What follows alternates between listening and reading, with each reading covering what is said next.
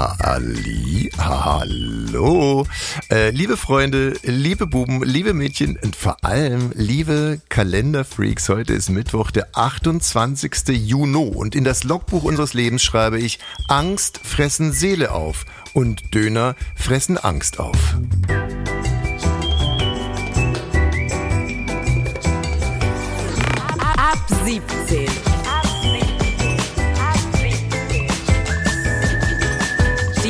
Tägliche Feierabend-Podcast-Show. Podcast-Show. Podcast-Show. Mit Katrin und Tommy Bosch.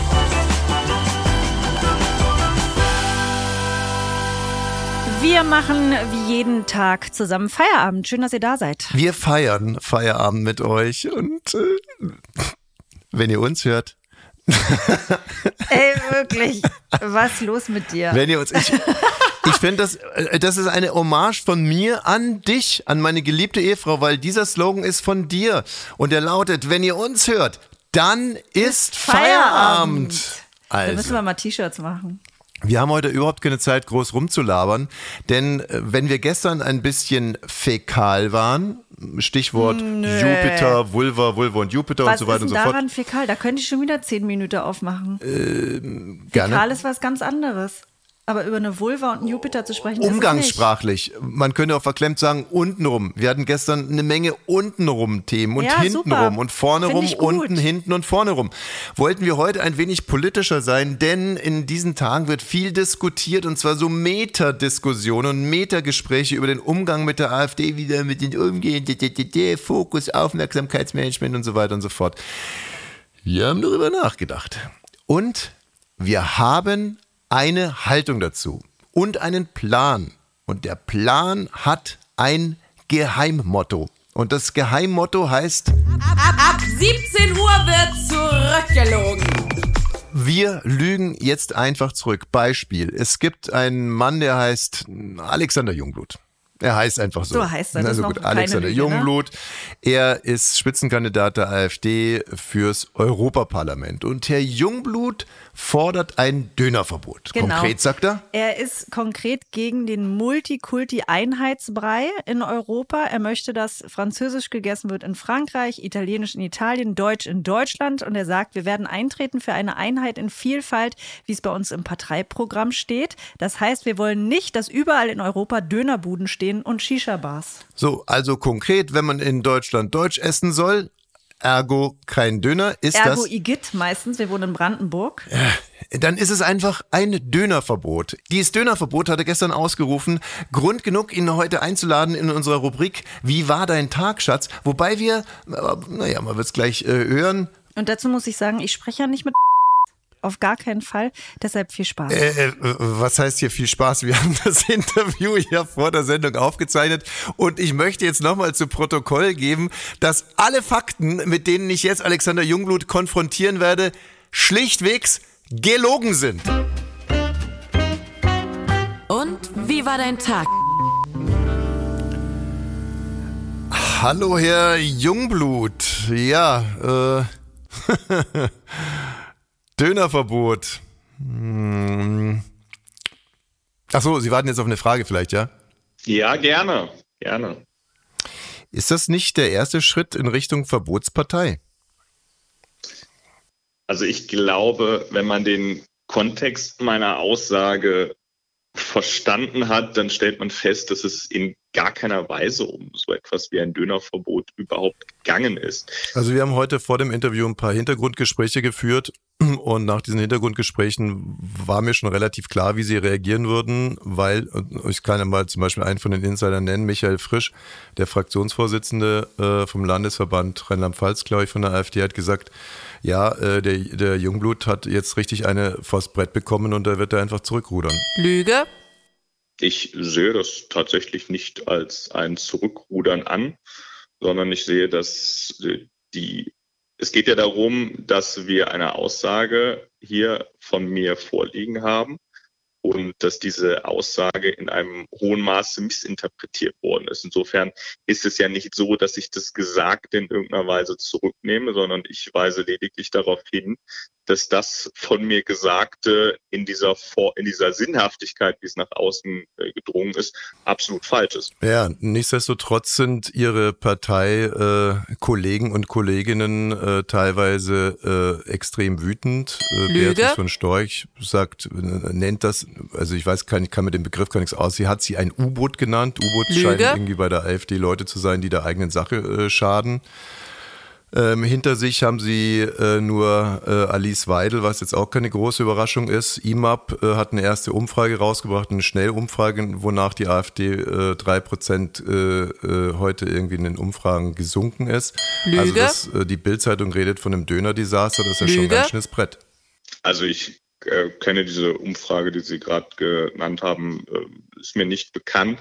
Ich kann mir auch, glaube ich, nicht vorstellen, dass äh, eine eine Aussage meinerseits äh, auch aufgrund einer, einer Gewichtigkeit jetzt nicht so große Auswirkungen auf die Partei in Gänze haben wird. Das kann ich mir. Beatrice ähm, von Storch tatsächlich sprach in von dem, sprach in dem Zusammenhang von dem Sündenfall. Lüge. Wir sind eben Ja, ich keine kann- Verbots, ich kann- sie sagt, wir sind eben keine Verbotspartei. Lüge. Ja, richtig, das bestätige ich ja. Ich sage ja auch, wir sind keine Verbotspartei. Ja, aber- ich habe ja gerade festgestellt, dass die Aussage von mir auch in keinster Weise, äh, es wird ja gar nicht von einem Verbot gesprochen. Also nennen Sie mir mal in meiner Aussage etwas, wo ich von einem Verbot spreche. Das, dieses Wort ist von mir überhaupt in keinster Weise genannt worden. Ich, ich also möchte das ja insofern gebe ich ihr da vollkommen recht. Wir sind in der Tat keine Verbotspartei. Ich möchte es ja gar nicht Und- deuten, was Sie gesagt haben. Ich möchte einfach nur festhalten, dass Sie einen unfassbaren Schaden angerichtet haben und äh, frage mich jetzt natürlich, was das für Konsequenzen für Sie persönlich haben wird. Mir ist nicht bekannt, dass ich äh, irgendwelche Konsequenzen daraus zu fürchten hätte, denn ich denke, dass meinerseits äh, klargestellt werden kann, dass eine absolute Missinterpretation, Interpretation, eine gewollte Missinterpretation meiner Aussage vorliegt. Dann, ähm, also mich haben Sie überzeugt. Lüge. Ähm, dann tut es mir eigentlich schon fast leid, dass Lüge. Ihnen da so das Wort im, äh, im Munde verdreht wird von den eigenen Parteigenossen. Wie gesagt, Beatrice von Storch ist äh, wirklich erzürnt. Lüge. Die Bildzeitung spricht von einem Döner-Desaster, das die Partei spalten wird. Lüge. Und die erste Schnellumfrage zeigt einen ganz klaren Trend nach unten. Wir haben Lüge. gesprochen mit Alexander Jungblut. Er ist AfD-Abgeordneter, Spitzenkandidat äh, für Europa. Danke Ihnen. Wiederhören. Ab 17 Uhr wird zurückgelogen. Ja, unsere Aktion ab 17 Uhr wird zurückgelogen. Äh, Im Prinzip war jeder einzelne Fakt, mit dem ich Alexander Jungblut gerade konfrontiert hat, gelogen, frei ausgedacht. Genauso übrigens wie diese Insiderstimmen hier von der AfD. Es ist jetzt ja gerade für einen AfD-Abgeordneten hier in Bayern natürlich nicht so ganz so einfach wie in Sachsen oder Sachsen-Anhalt oder wie in Thüringen. Also uns laufen die Wähler nicht hinterher. Wir haben ja einen harten Verdrehungskampf mit der CSU, die ja identisch dieselben Positionen haben wie wir. Und jetzt haben wir es gerade geschafft. Also wir gehen hier steil auf die 6% zu. Und äh, äh, dann, äh, dann, äh, dann gibt es jetzt dieses, dieses Döner-Erdbeben. Äh, oder wie die Bildzeitung geschrieben hat, das AfD-Döner-Desaster. Und das ist ein Döner-Desaster. Es ist wirklich ein Desaster, weil es unserer äh, der Basis einfach den Boden wegzieht, weil äh, viele von unseren Wählern auf den Döner angewiesen sind und äh, ja, nicht, nicht, nicht nur jetzt existenziell, sondern auch, ich sage jetzt mal so als eine Form von, von einem Feigenblatt, dass man halt sagen kann, na, ich bin nicht ausländerfeindlich, ich esse auch jetzt einmal einen Döner. Und jetzt kommen die daher und sagen, ja, man soll den Döner nicht mehr essen. Also ich bin ja ähm, AfD-Politikerin auch vor allem geworden, wenn ich das hier mal kurz sagen kann, weil diese Partei so fraulich ist, mit äh, der Alice und der Beatrice. Und aber was jetzt sich bei dieser Döner-Geschichte hier so, äh, also ich meine, äh, also Döner ist ja äh, im Endeffekt, also ich möchte jetzt eigentlich inhaltlich gar nichts dazu sagen, äh, aber äh, Fakt ist ja, wir müssen da geschlossen auftreten. Also entweder Ja-Döner oder Nein-Döner. Für mich ist das kein äh, inhaltlich gar nicht so. äh, Ich wüsste jetzt gar nicht, was ich dazu sagen soll oder was wir da eigentlich machen sollen. Aber äh, wenn wir da so zerrissen auftreten jetzt in der Öffentlichkeit, weil das kostet wirklich Prozente. Das kostet Prozente und äh, wir hatten heute massiv Parteiaustritte von Dönerfans und äh, auch Parteiaustritte von Leuten, die noch nie einen Döner gegessen haben. Aber äh, jetzt enttäuscht sind von der Beatrice und die anderen, die sind von der Alice enttäuscht und das zerreißt uns als Partei. Ich habe ja selber hier einen Dönerstand am, am Alex. Ich kann nur sagen, das wird ein richtiges, ein richtiges, das wird ein richtiges Problem. Das zerreißt meine Partei. Die AfD und das Dönerdesaster. Und ich, ich schaue den Leuten hier wirklich wortwörtlich auf, auf Maul tagtäglich beim Döneressen und, und ich kann nur sagen, äh, das kostet. Das, das kostet. Insider, Stimmen aus der Partei, aus der AfD, alle komplett zusammengelogen, genauso wie diese Stimmen hier von der Straße. Äh, das finde ich erstmal, naja, weiß ich auch nicht. Also ich brauche also brauch jetzt auch keinen Döner. Das, äh, das Dönerverbot ist total bekloppt. Das, das ist für mich ein Zeichen, dass Back, Entschuldigung, bergab geht. Mm, ich finde es schon gut, weil ähm, das ist ja schon auch voll fettiges Fleisch und also ich mache halt voll viel Sport und esse auch nicht so ungesunde Sachen und ähm, es sind eh alle voll fett und deswegen finde ich es auch gut, wenn niemand mehr Döner essen darf. Ab, ab, ab 17 Uhr wird zurückgelogen. Also für mich gibt es die absolute Krachermeldung des Jahres ist es für mich heute. Ich muss mir das Datum merken. 28. Juni 2023. Bushido wird schon wieder Vater mit Anna-Maria Fechichi und du weißt, ich bin so Hassfan, ne? Ich gucke das. Ja. Ich interessiere mich für die auch bei Instagram. Aber wenn ich die Nachricht bekomme, dann schicke ich sie meiner Freundin Krausi und sag mal, guck mal, wir haben am Wochenende auch drüber gesprochen. Die haben schon acht Kinder. Jetzt kriegen die noch ein neuntes. Will die mich vorführen? Hm. Ja, äh, Katrin, interessiert mich nicht, ich bin Team Abu Chaka. Also ähm, ich interessiere mich einfach nicht für, äh, für Meinst du, Abu Chaka interessiert sich nicht für den, der träumt jede Nacht von dem? Wer Abu Chaka interessiert Bushido, sich für, Ja, genau. Aber als ich, als Teammitglied Abu Chaka, muss ich ja nicht von Bushido träumen. Also es so, reicht ja, dass wenn Abu Chaka. Abu Chaka jetzt sein 14. Kind bekommen würde, ich interessiere mich auch nicht Ach, warte mal Bushido. ganz kurz. Bei mir ist es die Frau. Da bin ich, glaube ich, eifersüchtig, ne? Weil ich denke, ich habe drei. Mhm. Komplette Überforderung. Gut, dazu muss ich sagen, sie hat drei Nannies, einen Koch, einen Fahrer, habe ich ja alles ganz nicht. kurz, ich atme mal ganz mich, kurz durch die Nase. Was heißt, du bist eifersüchtig? Das, dass die ein neuntes Kind bekommt, ey. oh Gott, du machst mir wirklich Angst. Du Warum? machst mir echt Angst. Ich glaube, es geht ganz vielen Frauen so. Ich möchte nicht neun Kinder haben. Liebe ich schaffe KI, ja gerade drei. Liebe KI, wie heißt es nochmal, äh, wenn, man, wenn man sich den, den Sack abschneiden lässt hier irgendwie? Vasektomie, in Fachkreisen auch Vasoresektion genannt, bezeichnet im weiteren Sinne das Entfernen von Gefäßen oder Gefäßteilen aus dem Körper. Meistens wird damit jedoch ein chirurgischer Eingriff zur Sterilisation des Mannes bezeichnet. Die Operation wird zur Empfängnisverhütung eingesetzt. Danke, ja. Also Termin wird gemacht. Man lässt sich doch da nicht den Sack abschneiden, nicht ganz. ja, aber alle Frauen, die zuhören oder viele, die Mütter sind, werden verstehen, was ich fühle.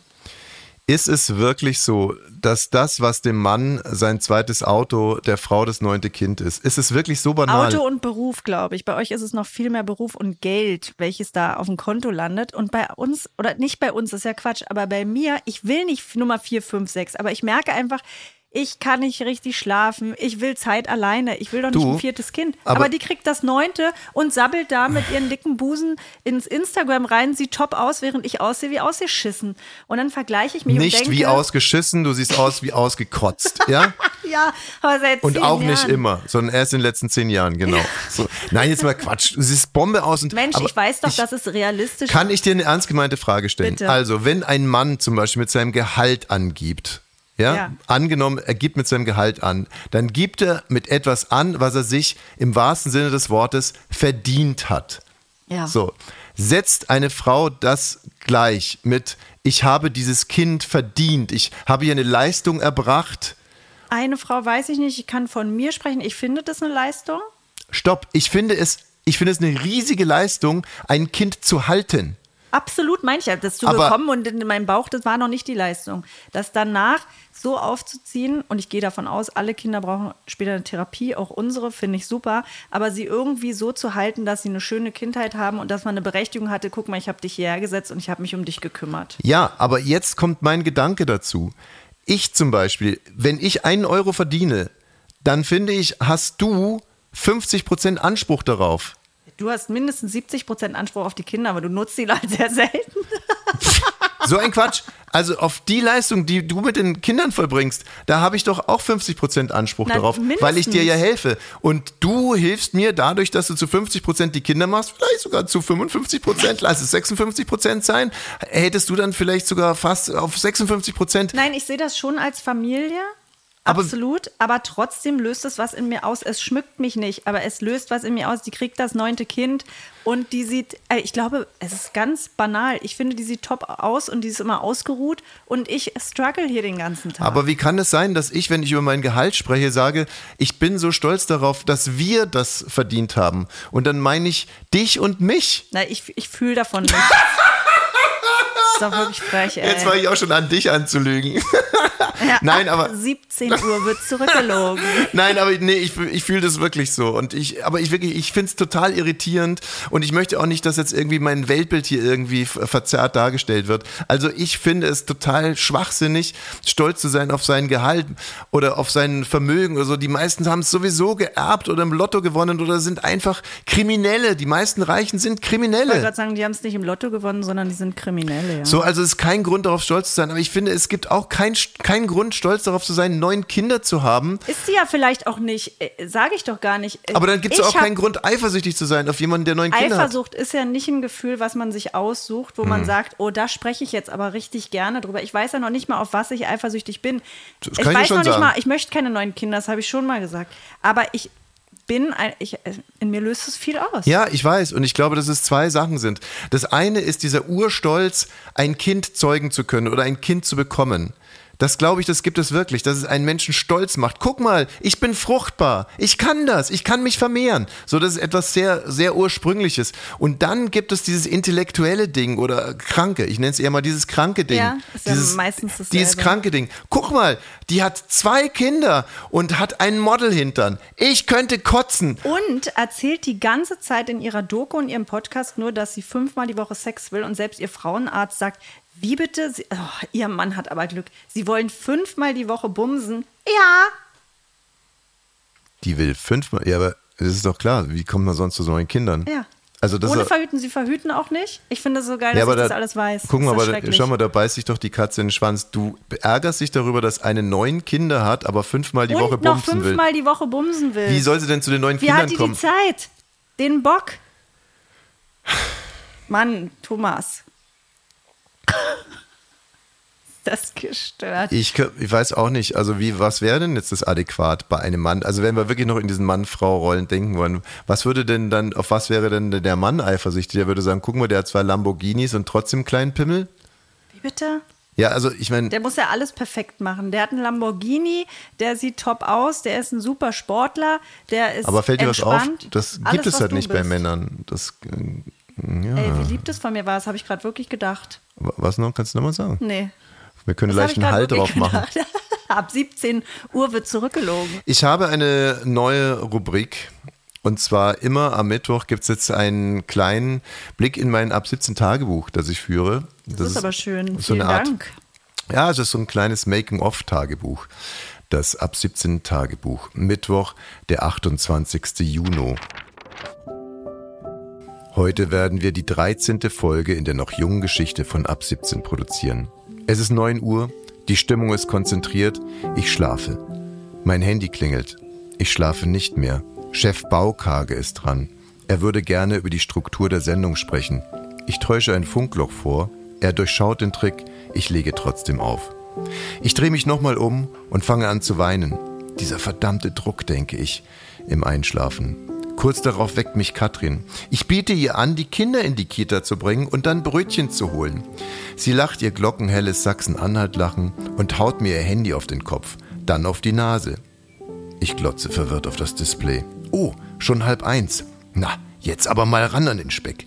Ich trommel bei Google Meet die Redaktion zusammen, halte eine beinharte Motivationsrede. Leute, selbst das aller allerbeste ist für uns nur mega mega scheiße. Wir sprechen nicht über Nachrichten, wir kreieren Nachrichten. Habt ihr das verstanden? Nein. Okay, Beispiel. Ronsheimer, die verkeimte Hundelunge, robbt täglich von Berlin in die Ukraine, um über einen Krieg zu berichten. So etwas machen wir nicht. Wir bilden Nadel und Joey Kelly im Panzer aus und greifen die Falklands an. Hallo? Hallo? Ist da jemand? Muss feststellen, dass ich gar nicht bei Google Meet bin, sondern bei Google Maps. Egal. Meine Rede war sowieso scheiße. Mittagsschlaf. Mein Handy klingelt. Chef Baukag ist dran. Er würde gerne über die Struktur der Sendung sprechen. Ich täusche einen Schlaganfall vor. Baukage durchschaut den Trick. Ich lege trotzdem auf. Noch 57 Minuten bis zur Aufzeichnung. Auf dem Weg ins Badezimmer sehe ich, wie Katrin die Sendetechnik an den Start bringt, Interviewmanuskripte schreibt, dabei mit der Redaktion spricht und gleichzeitig unsere drei Kinder bespielt. Was für eine alte Wichtigtuerin. Ich beschließe, bis zum Aufzeichnungsstart auf Toilette zu bleiben. Ich fühle mich einsam. Ganz oben ist die Luft wirklich dünn. In unserem Badezimmer auch. Ich lüfte und dann geht's auch schon los. Ab 17, Folge 13. Let's go! Ab 17. Die Sendung äh, zerfällt heute in einen politischen Teil, Bierernst, und in einen eher humoresken. Und jetzt kommt noch der Tierblock. Der Tierblock von ab 17. Oder auch der ab 17 Tierblock. Verstehst du's? Natürlich verstehe ich, was ist daran nicht zu verstehen? Naja, weil du Jetzt wird es wahrscheinlich um Tiere gehen. Ja, aber eben in einem Block. Um die Möwe, die das Eichhörnchen gefressen hat. Was? Davon weiß ich gar nichts. Ja, eine Möwe hat, man weiß nicht, ob es schon noch gelebt hat oder nicht, ein ganzes Eichhörnchen wegge weggehauen. Na und? Es ist doch ekelhaft. Für Weil wen? wenn man gleich groß ist, finde ich, dann sollte man sich, obwohl ich esse auch Rind. Also, ich, aber in klein. also erstmal sind Möwen ja Allesfresser. ne? Die fressen einfach alles. Die fressen Eichhörnchen, die Döner. fressen Döner, wenn es nicht gerade verboten ist. Die fressen. Ich habe mal sogar eine Möwe gesehen, die hat eine Python gefressen, die davor ein Waldarbeiter gefressen hat. Mit Gummistiefeln. Richtig. Und die, also da konnte man dann in der Möwe konnte man sehen, wie sich im Magen so die, die Python, die hat sich so rausgedrückt und der Waldarbeiter. Also verstehst du, wie ich es meine? Ah, ja. Sag mal, was soll ich denn daran nicht verstehen? Aber was soll das jetzt überhaupt für eine Meldung sein, dass eine Möwe ein, äh, Mich hat es einfach beeindruckt, das Video, dass da auch jemand draufhält und dem Eichhörnchen nicht hilft. Andersrum wäre es doch lustig, wenn das Eichhörnchen die Möwe gegessen hätte und das Eichhörnchen jetzt noch besser von Baum zu Baum fliegen kann. Naja, okay. Naja, so lustig wäre es auch nicht. Aber was hast du für eine Tiermeldung? Da gibt es, äh, ich habe ein, ich habe ich möchte gar nicht selber erzählen, sondern ich habe ein Video gefunden bei Bild Online. Ja. Und es handelt sich um eine Schimpansendame, Mhm. ähm, die das erste Mal den blauen Himmel gesehen hat. Wollen wir uns das Video gucken? Komm. Gern. Endlich sieht sie den Himmel. Sein ganzes Leben lang war dieser Schimpanse eingesperrt. Jetzt verlässt das 29 Jahre alte Tier zum ersten Mal sein Gehege. Zum ersten Mal sieht Katrin. den Himmel und kann es kaum glauben. Mit weit aufgerissenen Augen nimmt der Schimpanse die neue Umgebung auf. Nach Jahren Gefangenschaft in einem Forschungslabor in New York und einem eintönigen Leben in einer Auffangstation in Kalifornien kann Katrin. nun ihre neu gewonnene Freiheit genießen und wird direkt mit einer riesigen Umarmung begrüßt. Gemeinsam erkunden die Tiere die drei Hektar große Insel in Florida. Ihrem neuen Leben steht ab sofort nichts mehr im Weg. Sehr witzig. Die heißt auch Katrin, ja? Ähm, nee, das habe ich so reingespielt. Ich habe das versucht so rein zu produzieren. Äh, Schlecht übrigens, Das, sehr, sehr schlecht. fandst das keine gute Produktion war? Du hast es da irgendwie reingesabbelt und Lieblos. schlecht rüberge rübergelegt, ja. Fandst du lieblos, ne? Fand ich lieblos, Dann aber hör ich dir mal das hier an, bitte. Schimpansendame Katrin sieht das erste Mal den blauen Himmel. 33 Jahre, Sex on the Beach, Too Hot to Handle und Germany's Next Topmodel. Dann weigerte sich der HelloFresh-Bote das erste Mal, das Essen direkt in die Küche zu bringen. Die attraktive Schimpansendame Katrin musste zwei Meter vor die Türe treten und sah so das erste Mal den blauen Himmel. So, liebe Freunde, auch heute haben wir das Bescheuert. Auch heute haben wir es leider nicht geschafft, über Mick Jagger im, Swing, im Swingerclub zu reden. Tut mir echt leid, aber wirklich äh, die böse, böse Uhr. Es war wirklich schön mit euch. Auch morgen ist wieder Feierabend. Und dann, dann werde ich erzählen, was Mick Jagger im Swingerclub in Paris Freue ich mich drauf. zugestoßen ist. Tschüss. Bis morgen.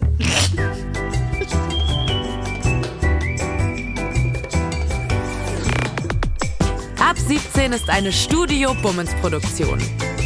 Sei auch morgen wieder dabei. Abonniere diesen Podcast und verpasse keine neue Folge. Ab 17. Jeden Montag bis Freitag. Ab 17 Uhr überall, wo es Podcasts gibt.